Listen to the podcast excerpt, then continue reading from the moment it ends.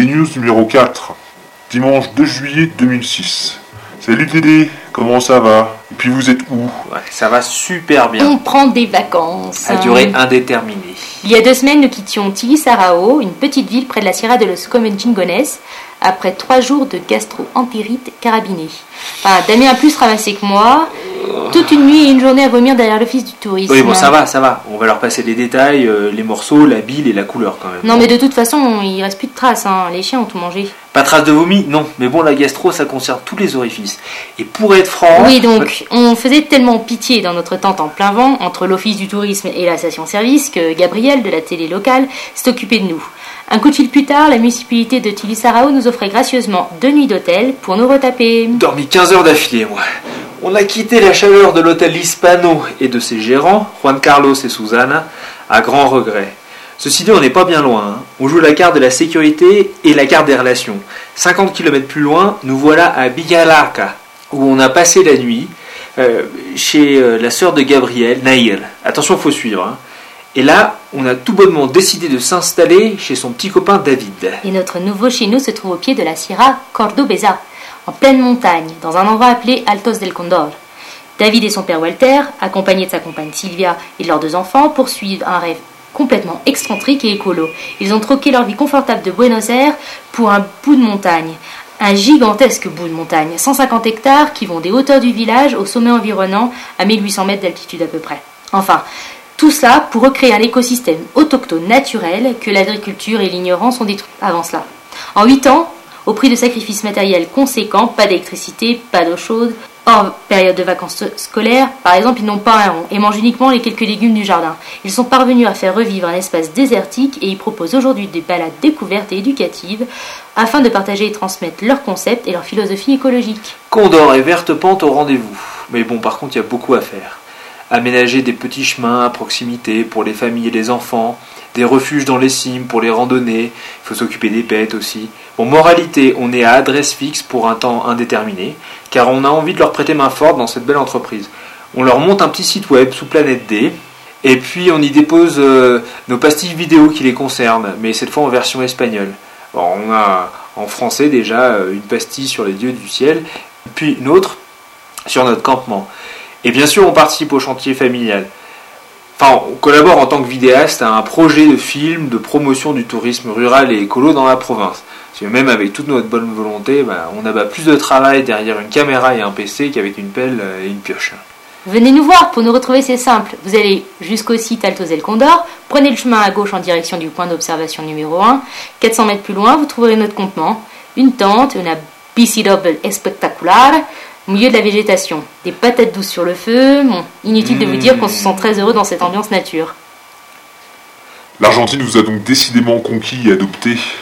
Et oui, et cela se passe de manière très très naturelle. Le vélo attire l'attention, quelques gamins nous tombent dessus, puis vont alerter leurs parents. Ensuite, le reste de la famille suit, et c'est l'occasion pour nous de discuter un peu.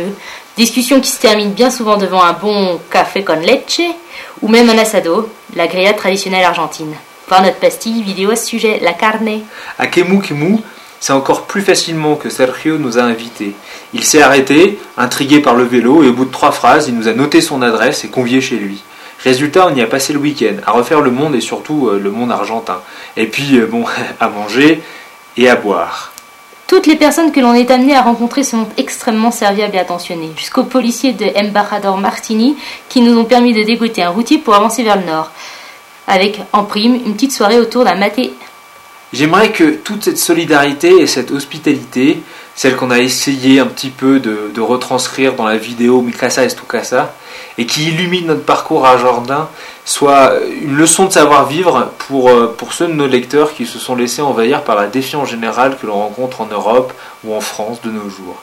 Euh, chez nous et en Espagne, on ne nous a pas ouvert une porte. Au contraire, les gens se montraient méfiants et pas disponibles pour dessous. Si notre histoire pouvait servir d'exemple et inspirer le monde, je, sais que ça sonne pas mal, I had a dream, mais bon, vous me connaissez en même temps. hein. Pour commencer, allez déjà faire un tour ici sur hospitalityclub.org. C'est un cadre un peu plus formel pour accueillir des voyageurs du monde entier. Si vous avez l'occasion un jour d'aider des barouteurs, n'hésitez pas et participez à cette chaîne de solidarité humaine. On rend jamais à ceux qui nous ont donné, hein, mais, à d'autres, on, fait passer en fait. Nous-mêmes, on est membre de Hospitality Club. Euh, on n'a pas hébergé beaucoup de gens venant de Tilisarao, vu qu'on était en France. Et pourtant, ce petit village de la Sierra Cordobesa vient de nous accueillir deux nuits et deux jours dans un hôtel. Alors, euh, si ça, c'est pas de la générosité. On est tous humains, nous dit Gabriel, parce que, bon, il nous a trouvé campant dans la station-service, assailli par notre gastro. et lui, il est convaincu que c'est bien naturel d'aider son prochain. Et puis en plus, on ne vous parle pas de la fiesta de dingue à laquelle on a été invité. Une famille, la famille Gomez, il y a trois jours, à l'occasion des 15 ans de leur fille, nous a invités à la fiesta. Et bon, j'ai dit qu'on n'en parlait pas, on n'en parle pas. La vidéo, la double vie du gaucho le montre. Soit, mais tout n'est pas rose non plus dans cet Eldorado. Euh, comment expliquer par exemple qu'un pays si bien loti soit pas plus avancé? Bah, Je pourrais citer Roberto, c'est l'oncle de notre hôte de Pigoué, Marcelo. Et il nous a dit l'Argentine a le secret de la défaite. En fait, Roberto pose sur son pays le regard euh, dur, je dois dire, d'un petit-fils d'immigré qui a vu sa famille tout abandonner en France pour tenter de construire ici un paradis, pour le résultat qu'on sait, euh, et que Roberto désigne par la sinusoïde argentine. C'est-à-dire les gouvernements se succèdent, plus préoccupés de prendre le contre-pied chacun de son prédécesseur que de faire progresser le pays, et plus intéressés par leur profit personnel que par le bien de la nation, ce qui aboutit, toujours d'après Roberto, à une stagnation voyant l'Argentine passer sans cesse d'un extrême à un autre, d'une démocratie à une dictature militaire et retour, sans réelle avancée. En effet, le pays a tant de richesses, une matière première, industrie agroalimentaire performante, eau, pétrole, patrimoine géographique complet, rien ne manque, sauf une gestion saine et profitable à tous. On sent la frustration et la déception dans les discussions avec les Argentins quatrième génération est un peu amère de voir le rêve de ses aïeux en quelque sorte caché. Comme dit Sergio, falta nada sino un buen presidente. Ce qui veut dire, il manque rien ici, si ce n'est bah, un bon président. Et comme dit Roberto, dans son français qui roule incroyablement les R, ça ne nous empêche pas d'être heureux, de vivre, de faire la fête et de manger les grillades. Roberto est descendant d'immigrants français, donc euh, l'Argentine c'est un grand métissage alors. Oui, tout le monde ici a des origines sur le vieux continent. Espagnol bien sûr, mais aussi italienne, allemande, française et même russe. Apparemment ce mélange a une réussite car il est impossible de parler de racisme ici. En tout cas, pas de racisme inter-européen.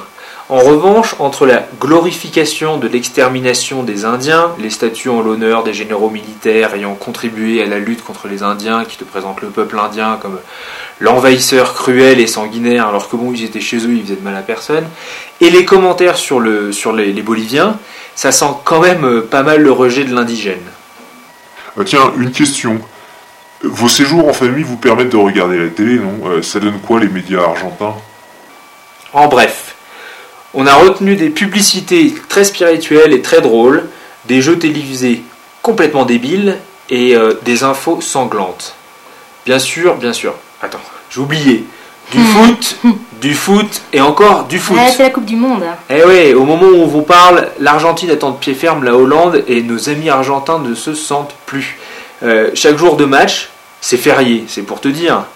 Concernant les médias, comme le dit Nicolas, les médias en Argentine, ils parlent beaucoup de ce qui se passe alentour, dans le monde entier, en Europe particulièrement, pour détourner l'attention de ce qui se trame dans le pays.